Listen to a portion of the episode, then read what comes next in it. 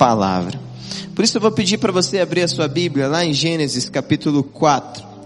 Nós leremos Gênesis capítulo 4 do versículo 1 ao versículo 7.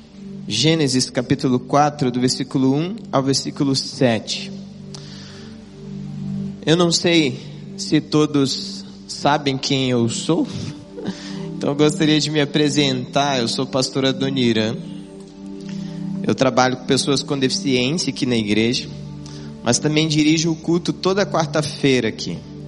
E durante as quartas-feiras, nós temos estudado o livro de Gênesis, percebido quanto Deus tem revelado coisas incríveis e que às vezes nós deixamos passar despercebido. E hoje, olhando para esse texto, gostaria que você abrisse seus olhos para aquilo que Deus quer fazer na sua casa, para aquilo que Deus quer fazer na sua vida, na sua família. Olha só o que a palavra de Deus nos diz. Gênesis capítulo 4, versículo 1 em diante. Adão teve relações com Eva, sua mulher. Ela ficou grávida e deu à luz Caim.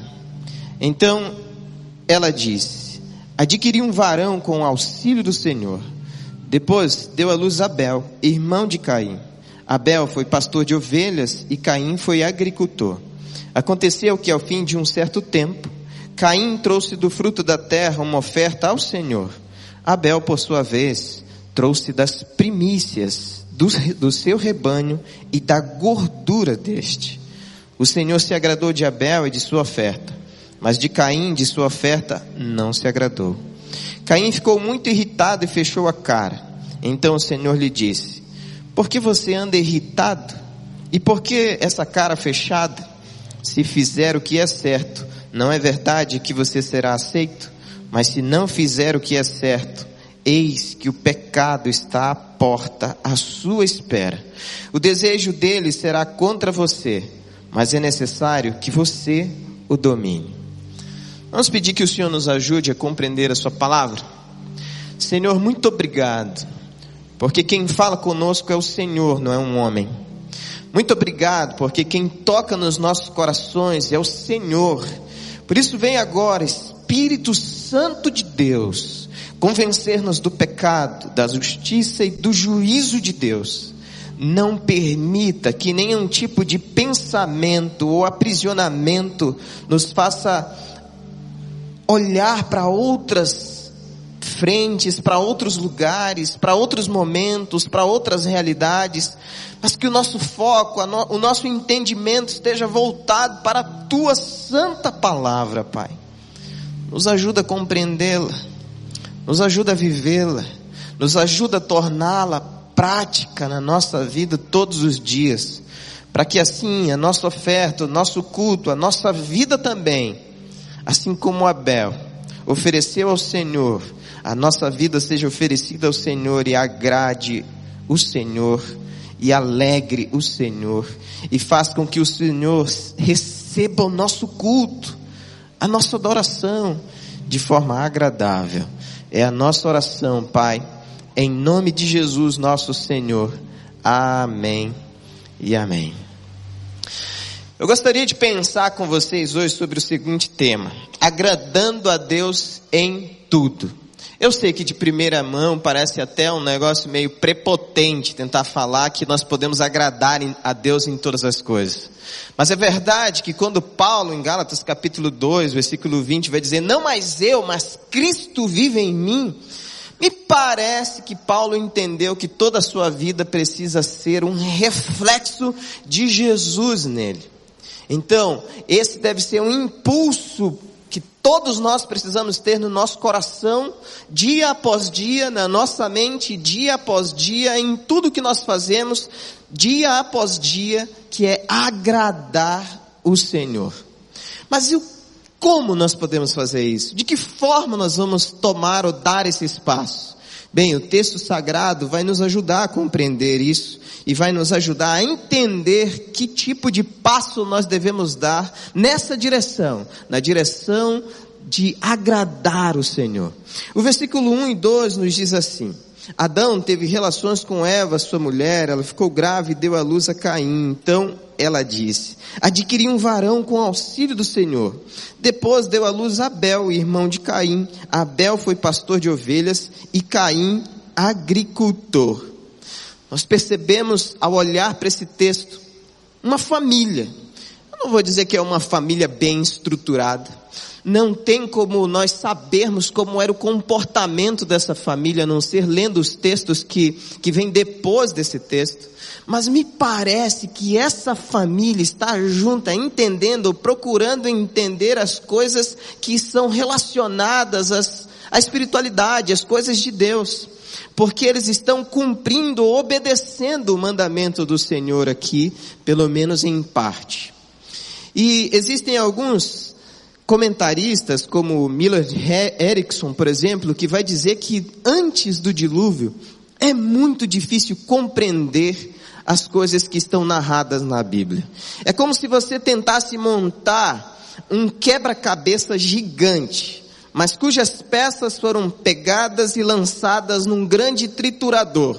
E aí você pega aquilo e tenta montar esse quebra-cabeça que está em pedaços.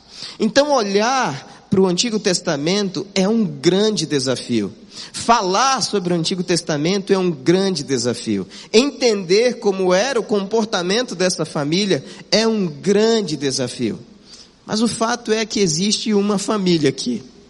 E existe uma família aí. Existe uma família ali e ali. E existe uma família aqui também. Então, quando nós percebemos essa família, nós automaticamente precisamos nos transportar para essa cena e lembrar que nós também somos família.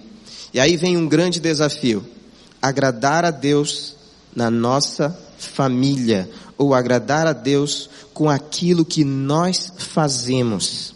Olha só, Abel foi pastor de ovelhas e Caim foi agricultor. Parece que cada pessoa na sua família tinha o seu papel. Então nós precisamos entender e aprender a agradar a Deus com o nosso papel, com a nossa profissão, com os nossos dons, com as coisas que nós fazemos. Então eu vou agradar a Deus sendo um bom pai, me esforçando ao máximo para ser um bom pai. Eu vou agradar a Deus sendo uma boa mãe, no seu caso você, me esforçando ao máximo para ser uma boa mãe. Eu vou agradar a Deus sendo um bom profissional. No caso você, todos nós, me esforçando ao máximo para ser um bom profissional. E é interessante porque quando você olha para o texto, você descobre algumas coisas que estão ocultas nele, transmitidas até pelo significado dos nomes dessas pessoas. Caim, por exemplo, significa lança. Parece que era alguém que tinha um objetivo concreto e levava a vida de uma forma muito rápida. Ele queria resolver as coisas de, de imediato. Ele não tinha paciência para esperar. As coisas precisam acontecer, ou precisavam acontecer muito rápido. Eu não sei se tem alguém assim aqui, que faz uma oração e daqui a alguns minutos quer que essa oração seja respondida. Eu não sei se tem alguém aqui que tem um sonho e daqui a alguns meses, algumas semanas, quer que esse sonho seja concretizado. Eu não sei se tem alguém aqui que está esperando no Senhor, mas mesmo assim, às vezes tenta dar um jeitinho para resolver a sua espera ou solucionar aquilo que está no seu coração lhe maltratando. Já o nome Caim, já o nome Abel, perdão, tem um outro significado. Como se fosse respiração, fôlego, vapor, exalação, ou às vezes tranquilidade. e é muito interessante porque na família a gente percebe isso também. Eu tenho dois filhos e lá em casa eu vejo um que é super tranquilo e uma que vale por quatro. Eu já falei para vocês que eu tinha o sonho de ter cinco filhos. Eu tive o Ian, e nasceu a Lívia, e eu cessei a fábrica, porque a Lívia vale já por quatro, então não quis mais nenhum filho. Mas são tempera, temperamentos completamente diferentes. Um para, fica tranquilo, às vezes se estressa. Não vou dizer que ele é santinho, né? mas a outra é o tempo todo correndo para tudo quanto é lado. E no texto bíblico o que nós percebemos são pessoas assim. E sabe que às vezes nós somos desse tipo também. Algumas pessoas parecem que precisam de um empurrão para resolver as coisas. Outros têm que ser puxada, senão sai atropelando todo mundo. Algumas precisam de um certo incentivo para realizar algo, mas outras precisam ser puxadas. E você precisa até aconselhar, calma, tudo vem no seu tempo. Mas independente de como é a dinâmica da sua família, da sua casa, esse ambiente precisa ser um pedacinho do céu. Eu fiz isso no meu telefone de propósito. Eu coloquei o número da minha casa, o nome é pedacinho do céu. Porque às vezes eu esqueço que a minha casa é um pedacinho do céu. Porque nem sempre a minha casa é um pedacinho do céu. Vamos falar a verdade. Talvez a sua seja, mas nem sempre a minha é um pedacinho do céu. Então quando alguém liga de, liga de casa, parece assim, pedacinho do céu. E automaticamente vem aquele desejo intenso no meu coração de transformar a minha casa num pedacinho do céu. Então nós precisamos aprender que nós agradamos a Deus com a nossa família, na nossa casa, todos os dias, sendo um bom pai, sendo um bom filho, sendo uma boa mãe, sendo um bom administrador do lar, ou seja, alguém que está o dia após dia trazendo à memória essas pessoas que a nossa casa precisa ser um pedacinho do céu. A tua casa tem sido assim? Um pedacinho do céu? Lá com o que você faz dentro de casa, é um pedacinho do céu?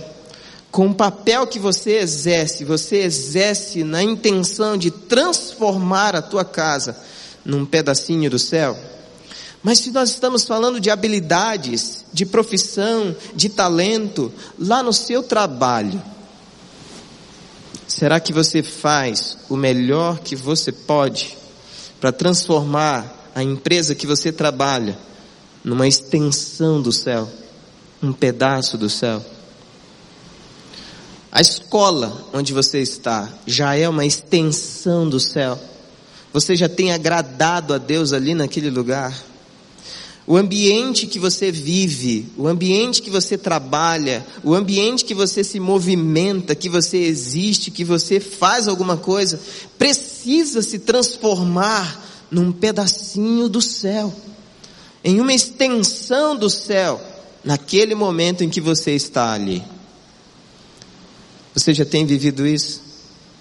Você já pode dizer que essa realidade é a sua realidade?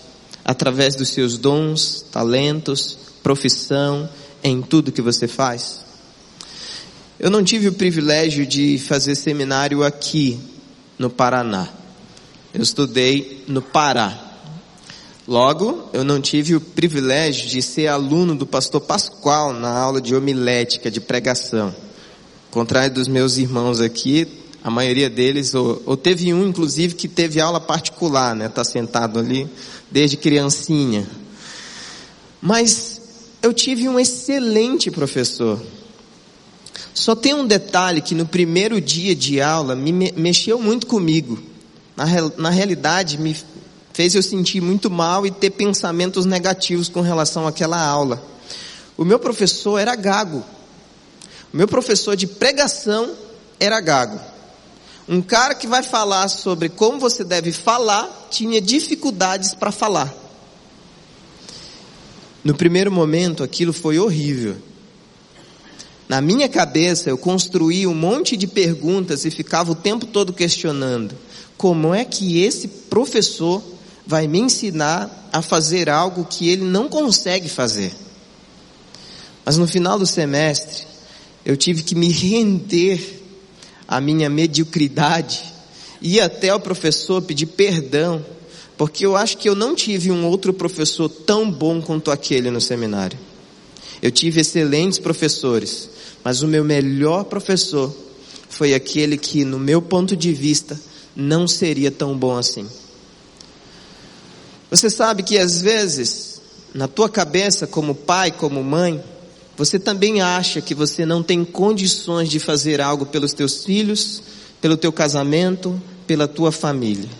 Mas se você tem um desejo intenso de adorar e de servir a Deus e agradar a Deus em tudo, você dia após dia vai desejar fazer o seu melhor através do papel que você desenvolve. Então, lá no teu trabalho, você vai ser o melhor profissional, mesmo se as circunstâncias forem completamente desfavoráveis. Lá no teu ensino, onde você estuda, você vai ser o melhor aluno que você pode. Mesmo que tudo diga o contrário. No teu ministério, em todos os ambientes, você vai exercer o seu dom, a sua profissão, de maneira tal que Deus se agrade quando olha para você.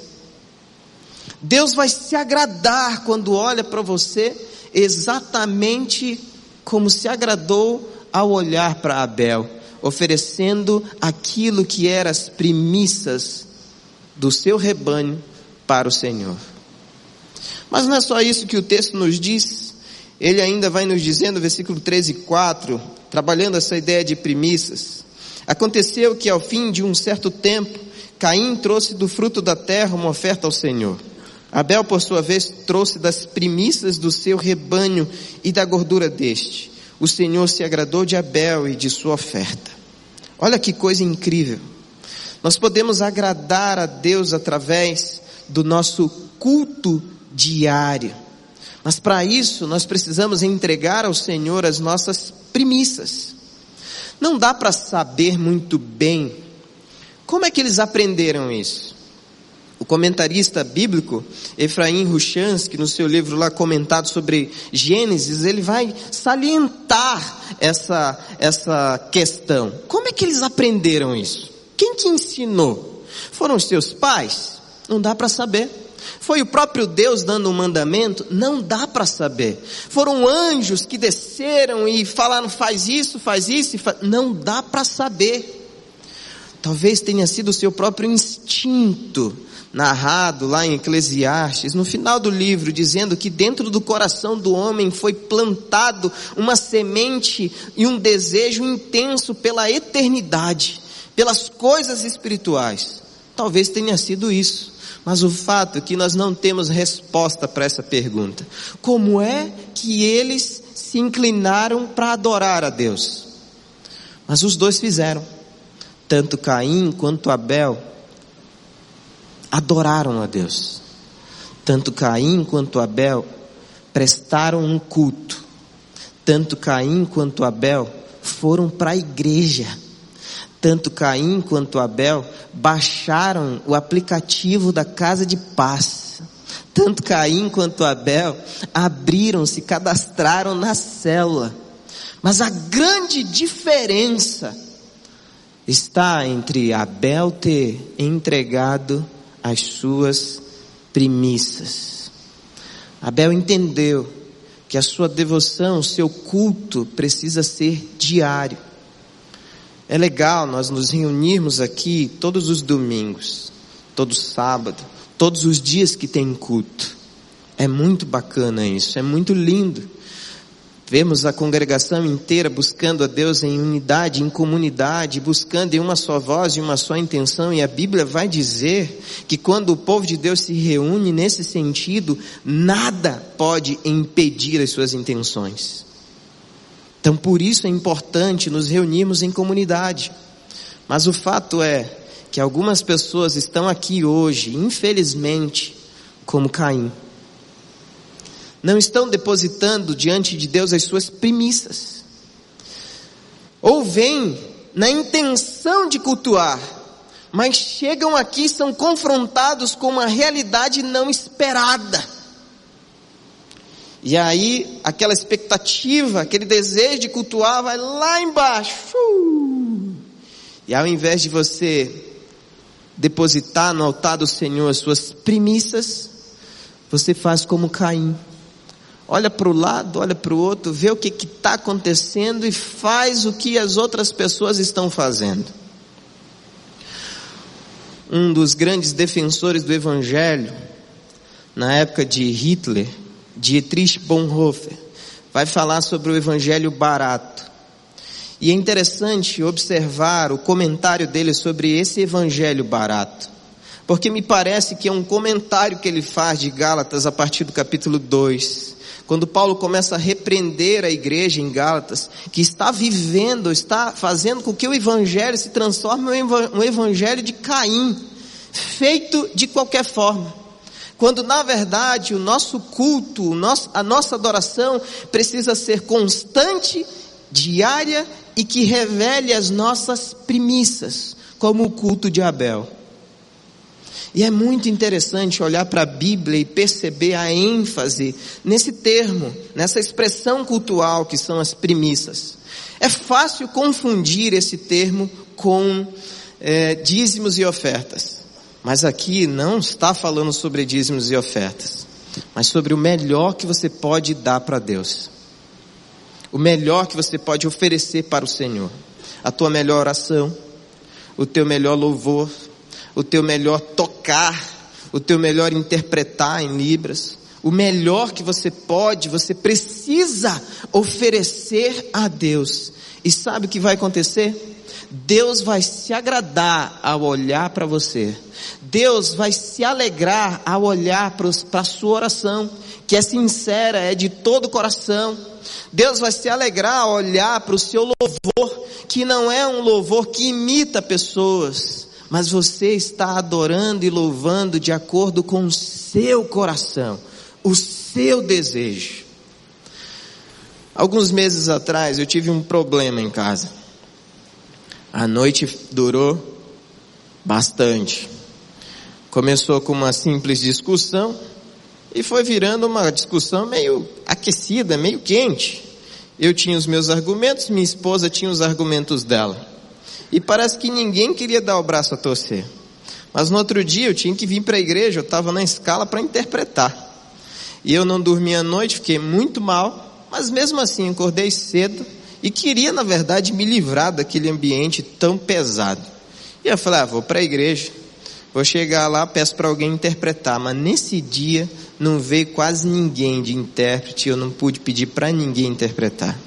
Então, na hora da pregação, eu estava ali, estava fazendo o que eu sempre faço. Liguei o automático, desliguei, estava com a mente lá em casa, tentando resolver os meus problemas e fazendo libras, assim, como se nada tivesse acontecendo. Como Caim, eu estava fazendo aquilo que todo mundo espera que eu faça. Como Caim, eu estava travestido de alguém que estava cultuando a Deus. E pasmem, no final do culto chegou um senhor, que provavelmente ele deve ser descendente de alemão, chegou para mim e falou assim: Pastor, eu amei a sua interpretação hoje, parabéns. Aquilo veio como uma bomba no meu coração mas como um impulso para o meu arrependimento. Porque eu estava fazendo uma coisa só por fazer. Eu não estava adorando a Deus através daquilo que Deus colocou nas minhas mãos. Quando você vem a esse lugar, qual é a sua motivação? Adorar a Deus entregando as suas premissas ou fazer de qualquer forma simplesmente para cumprir tabela, como Caim fez. Nós somos chamados, somos convocados pelo Senhor para agradar o Senhor através do nosso culto diário. E eu coloquei diário de propósito, porque nós chegamos nesse ambiente e achamos que o nosso culto deve ser só aqui. Mas o nosso culto precisa ser ali no estacionamento também, com os nossos voluntários. O nosso culto precisa ser naquele outro estacionamento ali com os nossos voluntários. O nosso culto precisa ser em todos os ambientes. Porque se nós adoramos a Deus aqui e não adoramos a Deus lá, nós somos vazios e não experimentamos essa presença gloriosa de Deus todos os dias em adoração. E ao olhar ainda para esse texto, versículo 7, eu vejo uma outra lição que nós precisamos colocar na nossa mente, que talvez Caim tenha isolado e não colocou na sua mente. Versículo 7 nos diz assim: Se fizer o que é certo, não é verdade que você será aceito, mas se não fizer o que é certo, eis que o pecado está à porta à sua espera. O desejo dele será contra você, mas é necessário que você o domine. Nós precisamos aprender a agradar a Deus com nossa santificação contínua, diária. Todos nós temos lutas, temos aflições. E o Charles Spurgeon, em um dos seus sermões, disse que o nosso coração é como um grande recipiente cheio de combustível altamente inflamável. E as tentações e o desejo pelo pecado é a fagulha que cai nesse coração e faz explodir. Eu fiquei com essa, com essa imagem na minha mente, porque todos nós temos lutas e tentações todos os dias. E o meu coração realmente é esse recipiente cheio de combustível altamente inflamável. Então o que eu preciso fazer? Eu preciso me encher de Deus. Eu preciso buscar em primeiro lugar o reino de Deus e oferecer as minhas primícias ao Senhor todos os dias. Eu preciso ter disciplina espiritual, envolvendo-se dia após dia com a palavra de Deus. Porque senão você não vai experimentar as coisas de Deus. Você simplesmente vai vir para um ambiente para cumprir tabela. Você simplesmente vai baixar um aplicativo, mas não vai cadastrar ninguém na sua casa de paz. Não vai abençoar ninguém, não vai visitar ninguém, não vai orar por ninguém, não vai fazer a diferença. Ou seja, você vai até cultuar, mas será um culto vazio como o de Caim. E João capítulo 4, a palavra de Deus vai nos dizer, no versículo 23 e 24, que Deus procura. Olha que coisa impressionante. Deus procura adoradores que o adorem em espírito e em verdade. Deus agora está procurando no seu coração uma verdadeira devoção, um desejo pela santificação, um desejo por uma vida de oração, um desejo por estudar e fazer com que a Bíblia se transforme as páginas da sua vida. E você não vai se saciar, porque o desejo por Deus se renova todos os dias. Um dia eu estava num ônibus, indo para minha pequena congregação lá no Pará. Eu sentei naquele ônibus, eu estava muito desanimado com a minha vida espiritual, e eu fiz uma oração. Fechei os meus olhos, apertei a minha Bíblia, como se ela fosse a única coisa que eu tivesse naquele momento na minha vida e falei para o Senhor: Deus, por favor, abre os meus olhos para eu ver milagres todos os dias. E eu ouvi como se fosse um sussurro de Deus no meu coração. Então abre o seu coração para santificar-se todos os dias. E sabe o que aconteceu? Todas as vezes, em todo tempo que eu busco a Deus de todo o meu coração e desejo agradar a Deus através da minha consagração, eu vejo um milagre. Todos os dias eu vejo um milagre de Deus acontecendo diante de mim. Para você, se eu contar, pode parecer a coisa mais boba do mundo.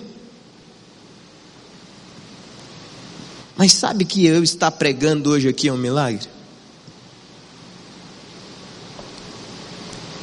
A história desse milagre é a seguinte. Em fevereiro, foi quando eu cheguei aqui. E eu sempre gosto de pregar em fevereiro. Para agradecer a Deus pela oportunidade que Ele me deu de viver o Evangelho junto com vocês. Mas esse fevereiro, eu sei que hoje não é mais fevereiro, mas nesse fevereiro, parecia que as coisas não iam acontecer dessa forma. E eu orei e falei, Senhor, tudo bem. Eu até te peço perdão, porque parece que o meu desejo está sendo muito egoísta. Então, beleza, obrigado. De repente, o secretário do pastor Michel me ligou e falou assim: Você pode pregar dia primeiro? Pastor Michel está te indicando para pregar nesse dia. Gente, eu estava respondendo lá o WhatsApp do outro lado, mas com os olhos cheios de lágrima, porque parece que foi imediato. Imediato. Imediato. Hoje de manhã, eu acordei, peguei o meu texto, dei uma lida, peguei o meu devocional, uso o devocional do Spurgeon, por sinal indico esse devocional que você tem de manhã e à noite, é muito bom, tem na livraria. E eu li o devocional e surpreendentemente eu fui impactado por aquela palavra. Eu não queria nem me mexer eu fiquei parado na cozinha da minha casa, eu estava fazendo um café, eu fiquei parado assim, eu, eu, não quero me mexer, porque eu acho que se eu me mexer, eu vou perder isso que eu estou ouvindo agora, eu vou perder essa conexão que está acontecendo comigo agora. Mas eu queria dizer que Deus quer te revelar um milagre todo dia, na sua casa, no seu trabalho, mas você precisa buscar santificação, agradar a Deus através do abandono do pecado, olhar para dentro de você e descobrir o que tem em você que precisa sair.